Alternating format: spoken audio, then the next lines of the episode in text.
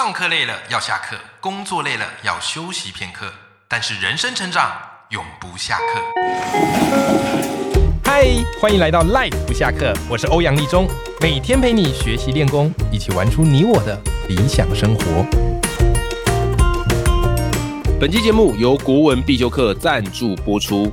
Hello，各位 Life 粉们，我在未来亲子学习平台开设了国文必修课的线上课程。课程总时数长达十二个小时，超高 CP 值，就是为了让你和孩子一次学个过瘾。那么课程呢，分成两大单元，分别是经典文章篇和历史事件篇，合计总共二十四堂课，帮你把孩子必备的国学经典精炼成每堂大概三十分钟左右的课程，可以轻松看，培养兴趣，也可以认真看，准备考试。希望我的国文必修课会是你孩子重新爱上国文的时刻。那么现在我的国文必修课呢，哦，有做一个活动，叫做限时早鸟优惠四五折哦，非常非常低的折扣，原价一万两千八，那因为是四五折的限时早鸟优惠，只要五千八百元，非常划算哈。那当然呢，哈，要给赖粉们一个专属优惠，好，只要你在购买结账前输入折扣码，哦，这个折扣码比较复杂一点，X Z。六 P 一 Q 啊，即可再折一百元。不过这个折扣码呢，好，它期限直到六月十五，好，也就是六月十五前你要购买哈，并且使用完这个折扣码，它才会有效。那如果你对我的国文必修课有兴趣的话，好，我都把这个课程连接好以及折扣码的资讯放在节目的资讯栏里头。Hello，各位听众朋友，大家好，我是王立忠，欢迎收听赖不下课。每天一集不下课，别人休息你上进，累积你的复利成长。好，其实因为我从学校离职之后嘛，那有时候就很多人就会跟我去聊说，哎，这个成为自由工作者感觉怎么样啊？就是没有固定的这个时间嘛，啊，不像以前啊，早上八点就一定要坐在公司、坐在学校，对不对？那我通常的想法是，的确时间上是比较弹性。啊，你自己可以决定什么时候工作，什么时候不工作。好，除非是已经排好的行程邀约。但是呢，哦，我也很坦白的讲，自由工作者哈啊，压力会比较大一点点，对不对？因为你以前领固定的薪水嘛，啊，然后时间到了啊就领薪水，所以你只要有领到薪水啊，有做到事，哎，就差不多就是这样。但现在都成为自由工作者，自然而然嘛，啊，你会跟去年的自己比。啊，看自己的哎，这个收入啊，啊，或是工作啊，哦，有没有成长，有没有变得更多元？好，这个当然也是其中一个压力啊。但我觉得这个压力对于自由工作者来讲是好事啦。那另外，后来我也才发现，其实自由工作者虽然说时间弹性，但也不见得那么弹弹性，你知道吗？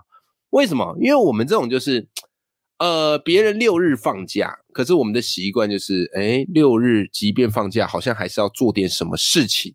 啊，心里才会过得去。我不知道其他人啊，至少我自己是这样子。OK，那通常我这个 p a c k a g e 节目都是这个礼拜五啊，礼拜四、礼拜五，早一点就礼拜四啊，然后晚一点可能礼拜五录，对不对？但是有时候礼拜五刚好又有一些 case，哈，比方演讲邀约什么的，就变得我必须在顺眼啊，就是礼拜六啊再来录。哦，那这个当然也是很考验我制作人哈 j u s t l y 哈，他剪辑的速度哈，这这部分哈，先谢谢好 j u s t l y 的帮忙。好，那像我今天这个，因为我昨天刚好有一场演讲，啊，昨天刚好有一场演讲，所以我就来不及录，啊，就是礼拜六，好再来录这个 podcast。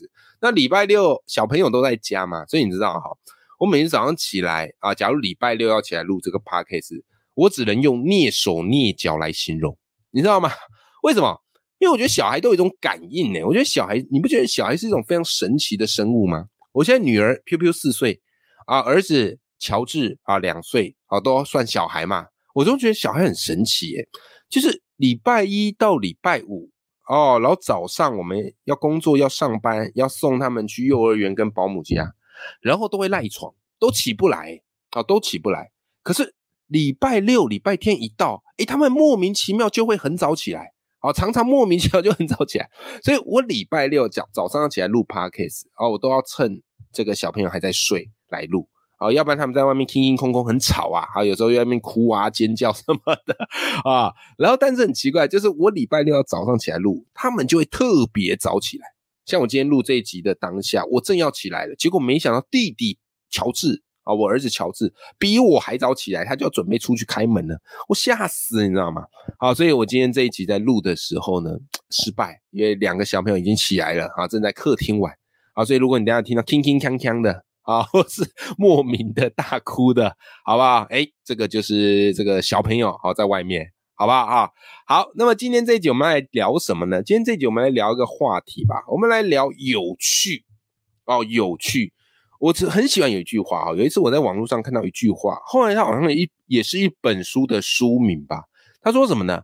他说：“好看的皮囊千篇一律，有趣的灵魂万中选一。”哇，这句真的太棒了！我再念一次啊，再跟你分享一下这句我很喜欢哈，叫做“好看的皮囊千篇一律，有趣的灵魂万中选一”。对耶。你要变好看，其实大部分人对好看的标准是很一致的，对不对？眼睛大啊，然后假如哎女生怎么长头发啊，当然短头发也不错，好不好啊？我只是打个比方，就是你会发现好看，大大部分人都可以做成那个样子，所以你看整形出来的其实都嘛长差不多，因为这个就是我们目前世俗对于美的认知。哎，可是你要说起一个人有趣，每个人说起来的那种感觉就不太一样哦。有人说是幽默感。有人说是气质，有人说是跟他聊会有这种好像聊不完的话题，是吧？好，所以好看相对来说是比较容易的啊，是比较容易，它可以靠先天也好，后天改造也好。诶可是有趣哦，我觉得这反而是我们另外一个可以去追寻的标准，对吧？好像我已经离好看绝缘了，诶我觉得追寻有趣这件事情是蛮不错的。好，所以我也在思考，就有趣这件事情呢，我们可以怎么做？我们怎么样？不管是让你跟别人的这个谈吐之间交流哦，或者你写的文字会让人感觉你是一个有趣、不会古板的人，这种感觉很微妙啊。那我今天这集我就特别想用一集来跟大家分享一下，因为我常常在外面演讲嘛，哈，在外面分享。那我发现我的听众朋友啊，或这个认识我的这些这个呃这个观众啊，他们可能怎么样嘞？常常会问我说：“哎，老师啊，欧阳欧阳，怎么样才可以变有趣呢？啊，怎么样才会可以变有趣？”那通常我就会反过来问他们嘛，说：“哎，等一下，就是呃，为什么想要变有趣？”我会反过来问他说：“哎，为什么想要变有趣？”那当然，我常常得到的回答会是：“哎，有人会说：‘哎呀，因为我觉得自己讲话很无聊啊。’”或者有人会说：“哎呦，因为我觉得讲话好笑，比较受欢迎呐。”啊，当然也有些这个男生会很直白的说：“哎呀，因为女生比较喜欢有幽默感的男生呐。”每次听到这边哈，哎，我都会啧啧称奇，你知道吗？为什么？因为我发现大家是不是搞错了什么？很多人把有趣跟说话好笑画上等号啊，所以他们会去找很多的这个笑话啊，啊，听一些段子啊。结果怎么样呢？啊，他们就觉得，哎，这样就变有趣了。结果反而啊，除了冷场和被拒点，哇，还多得到了一个尴尬的称号。所以，你有没有发现一件事情，各位赖粉们？其实真正有趣的人是不刻意去说笑话的。这也是我常常讲的一件事情。我觉得有趣不等于你要去莫名其妙开始讲一些跟话题无关的笑话。什么意思？听到没有？你想想看，你想想看，你换一个角度想。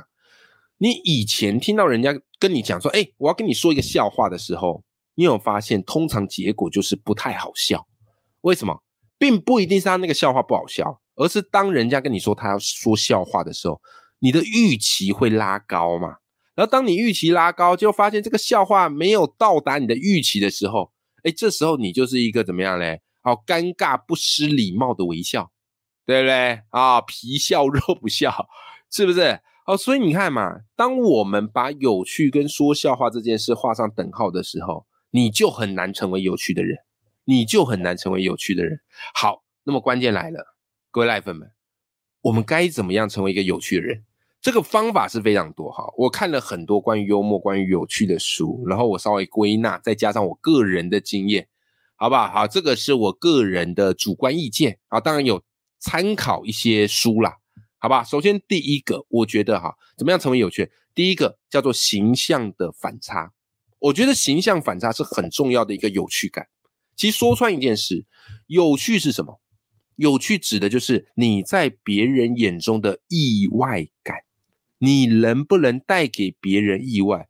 如果如果你跟别人预期的一模一样，没有意外感，这个有趣就不太容易成立啊。当然还是有可能的，就是你可以透过后面的一些言行啊，或是举止，好来这个让自己变更有趣，也是有可能的，对不对？好，所以当我们在接触一个人的时候，我们会有所谓的第一印象，我们会从他的言行、职业、外貌来判断他整体形象。如果判断完全符合我们的观察，我们会觉得 OK OK，这个是个正常人，一切正常。但如果能够打破既定印象，我跟你讲，意外感就出现。我举一个非常简单的例子，你就明白好不好？《水浒传》有看过啊，《水浒传》一百零八条好汉嘛，对不对？《水浒传》里面有个角色叫做花和尚鲁智深，你印象一定很深刻，因为一百零八条，我不相信有人可以背得出来啦，除非他是研究《水浒传》。但是你多多少少叫得出几个，至少叫得出五个以内，对吧？而花和尚鲁智深是你马上会想得到的，为什么呢？因为这个人明明是和尚，和尚在我们的脑海当中就是吃斋念佛嘛。可是这个人的所作所为完全不像和尚。当然啦，啊，如果对《水浒传》比较熟悉的听众朋友会知道，他当和尚不是真心诚意的啦，好，他是为了要逃避追气的，是吧？好，但总而言之呢，你会发现他的形象反差就出现了。人家吃斋念佛，他喝酒吃肉；人家慈眉善目，他怒目金刚；人家不问世事，他嫉恶如仇啊！哎，你看这个花和尚鲁智深的形象，是不是形成一个强烈的反差？姑且从道德观感的角度啊，从这个佛家的清净自持的角度不论呐。我们从世俗的有趣的角度来看，你会发现这个人有趣，为什么？因为够闹嘛，非常闹嘛。所以你看啊，花和尚鲁智深他的那个小说里面出现的回目，都一定跟“闹”这个字是有关系的，好吧？这个就叫做形象反差。啊，当然啦，呃，听众朋友，你可能会说，哎呀，欧阳，你举这个例子太戏剧化了。我们生活当中怎么可能会有这种人呢？好，来来来，我举一个实际一点的这个例子。啊，因为我听过很多演讲嘛，好，也认识很多的讲师朋友。我印象中啊，我听过一场演讲，好，认识一位讲师朋友啊，这个朋友叫李火山啊，李火山啊，我相信应该有些朋友知道他啊。如果你对动物保育啊非常有兴趣好，非常热忱的，一定会知道这个李火山。好啦，我最初认识这个李火山啊，是因为他来我们学校演讲。那当时他讲的是动物的生命教育。我跟你讲。这个主题我乍看之下，我就觉得，哎呀，这个主题不容易讲，对不对？因为这种主题啊，在我们的脑海里都会去设想，哎呀，这个讲师应该就是文质彬彬呐，呃，戴一副眼镜呐，啊，抱着小猫小狗啊，啊，然后会讲一些这个动物感人的故事啊，教大家要爱护动物啊。这种主题我觉得通常都很难讲，OK，因为听起来不是那么的有趣，它比较有那种什么宣导的意义啦。哎，结果你知道吗？演讲当天呐，台上来了个彪形大汉啊，体格壮硕，浑身刺青。我当时还想说，哎，这个讲师怎么还找保镖来？哦，原来动保这么危险哦。哎，结果后来才发现，这个人其实就是我们当天的这个讲师，叫李火山。哎，你看这个人啊，他的形象反差是先声夺人，然后接着他就开始讲了嘛。李火山就开始讲了，他样子看起来很凶悍哦。哎，可是没有想到。他讲起话来是妙语如珠，逗得全场捧腹大笑。而且说起动物被虐待的时候，哇，这个火山哥义愤填膺，燃起学生心中的那把怒火。所以你知道啊，说实在哦，要抓住学生，要抓住听众的目光不容易。但我永远记得那一天，全场几百个学生真的是屏气凝神投入他的演讲。这个就是一个形象反差感。好，所以我觉得听众朋友，你可以去思考看看。有趣，你怎么让自己的形象有一点点的反差，有一点点的反差，这个是我觉得一个呃，大家可以去做的点。好，再来第二个，第二个我觉得是从心态面。刚第一个我们可以从外貌，好，可以从言行，可以从举止。第二个我觉得是心态面，怎么样心态面呢？来，第二我跟你讲，怎么成为一个有趣人？第二个你要做到叫做心态保持开放性，心态保持开放性，什么意思哦？我观察身边很多人，我发现有趣人有一个共共通点，就是他们的心态是很开放。这个意思也就是说，很多人其实在面对新的事物的时候，他们会下意识的抗拒或是批评哦。为什么呢？为什么会有人很习惯批评或是拒绝接受呢？很简单，因为他们要捍卫自己心中的价值观。当然有另外一个可能啊，就是怎么样嘞？他害怕去接受新的事物，但你不能说我害怕嘛，所以你就只好用批评的方式来取代自己心中的害怕，以及自己心中已经没有那种好奇心。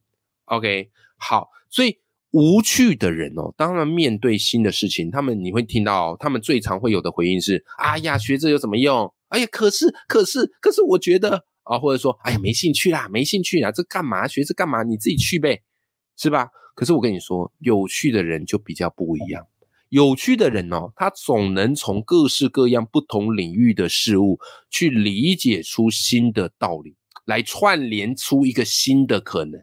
哦，我曾经看过有一个很有趣的问题啊，这个问题是说，学霸和学神啊，那个神。啊，这是天上的神的那个神，学霸跟学神差在哪里？我们常讲学霸嘛，啊，可是学神跟学霸到底差在哪里？好，我看过最棒的一个答案，他是这样讲，他说学霸是以努力的心态来学习，而学神哦是以好玩的心态来学习，完全不一样，完全都不一样，是吧？各位，如果这样讲很抽象啊，来来来，你回想一部电影，你一定看过。三个傻瓜，对吧？三个傻瓜里面，你看啊，里面不是有一个很会读书的角色？他在里面不能算反派，但是就是比较会跟主角对着干的，对吧？他在里面那个人叫查托啊，查托，而查托基本上就是学霸，很认真、很努力，但是也非常功利。所以你发现，在查托身上，你不觉得这人有趣？反正会考什么他就读什么。啊，然后跟考试无关的，然后跟未来前途无关的，他都不感兴趣，甚至还会去嘲笑别人，是吧？可是你看哦，那个男主角蓝秋就完全不一样，对不对？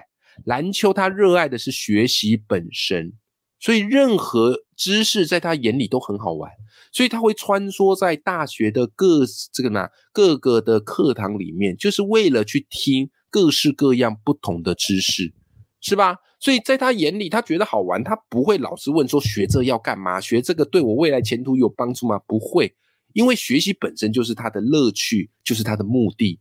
所以最后你看啊，在电影的最后，他成为一个拥有多项专利技术的发明家。OK，这个就是怎么样嘞？你有没有办法去保持一个开放的心态？可是我相信听我节目的各位赖粉们，你们都绝对是保持开放的人，因为我节目跟一般节目很不一样的地方是。大部分人都知道，其实你要做节目，你要把一个话题讲得深，对不对？所以会聚焦。可你看我这个节目，我什么都讲，我什么都。虽然我的专长是演说、表达啊、写作、阅读等等，对吧？但我的节目各式各样都讲，而且讲不够，我还邀请各领域的达人来跟他们聊，各领域的高手来跟他们交流。为什么？很简单啊，因为我都想知道啊。我当然不是各领域的专家，可是我至少是一个各领域非常感兴趣、有好奇心的人嘛，好不好？好，所以这个是我觉得一个有趣很重要的关键，叫做心态开放。好，再来第三个，怎么样让自己变有趣？我跟你讲，第三招叫转换说法。你让自己练习转换说法。我们人平常在日常对话的时候，哈，我们都会有一些固定的套语跟固定的应答方式，对不对？一群人在聊天嘛。一般人会选择附和的话，会选择去附和别人的话题嘛？可是有趣的人，他永远在想：哎，这个话题我要怎么样转换一个说法？这里我推荐你一本书，好了，好吧？这本书你去找来看。这本书我觉得写的不错，叫做《成为有趣人的五十五条说话公式》。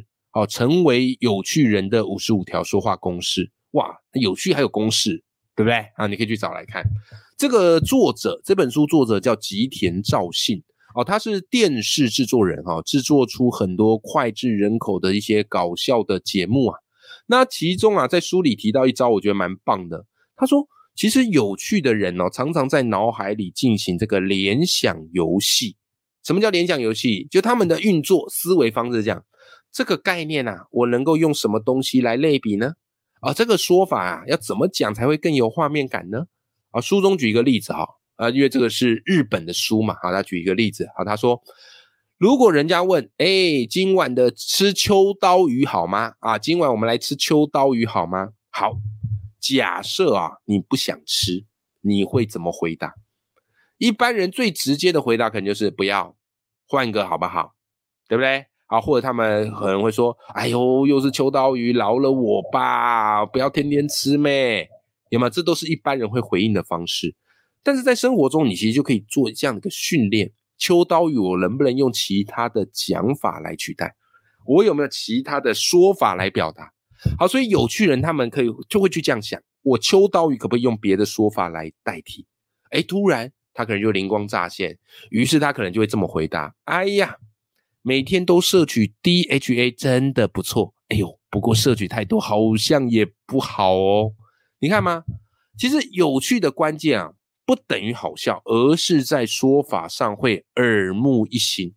我再举个例子，你就明白哈。比方那个吕杰，大家都知道他之前以前是这个补教名师啊，现在是知名的这个主持人跟 YouTuber，对吧？”你看吕杰为什么他讲话很有趣？你看过他以前的一些，不管是节目啊，不管是上课的这个呃画面，哎，你就会感受到他的语言，他的表达方式是非常丰富的。同样啊，举例啊，他讲这个三国故事，哎，可是他讲的三国故事就比很有趣，而会让你听得捧腹大笑，对吧？比方他要形容哈，刘备当时啊被曹操的军队击溃溃败。他会怎么讲？他会说：“哎呀，我跟你讲，刘备的军队常常是冲散的。你知道我怎么形容吗？即溶奶粉，噗一下就没了。哇！大家一听，哇，很有画面，因为大家都知道什么叫即溶奶粉，对吧？哦，比方啊，他要讲这个关羽，他可能就会这么说。这时啊，关羽停下了马，往后一蹬，哇！追兵吓得一动也不敢动。于是关羽继续骑，追兵又继续追，一蹬一停，一跑一蹬一停。”后来有个游戏就这么来的，叫做一二三木头人。哇，各位，你听到这里会觉得哎很有趣，怎么怎么这么怎么妙？为什么可以这样子想？很简单，就是很厉害的表达高手或者有趣人，他们永远都在想我要怎么换个说法才可以让听众觉得新鲜。OK，好啦，今天跟大家分享我自己观察啊，以及我自己看了很多的书，好得到的一个算是小小的结论。就是如果你想要成为有趣的人，我们可以怎么做？第一个叫做形象的反差，有没有？好，再来第二个叫做心态保持开放。哦，你不一定都要接受，但是先可以提醒自己，不急着批判跟抗拒，了解一下。OK，好，第三个就是在日常生活中哈，我们都会有一些固定的讲法，但你可以试着去转换说法。哦，不管是用比喻法也好。啊，不管是用一个代换的方式也好，你可以去试着想，同样一句话，怎么样转换说法，会让这句话有这个意想不到的趣味。OK，好的，今天这集的节目内容，希望你喜欢啦。哈，我觉得生活中天真一点，有趣的调味料，哎，你会觉得，哎，每天的生活都会有一个盼望，而且你会发现，人家也会越来越喜欢跟我们聊天，因为在我们的身上。总会有一些意想不到的乐趣。OK，好，希望今天这集节目内容对你是有帮助的。好，永远要记住，眼里有光，心中有火的自己。那么今天这期节目就到这边，我们下期见啦，拜拜。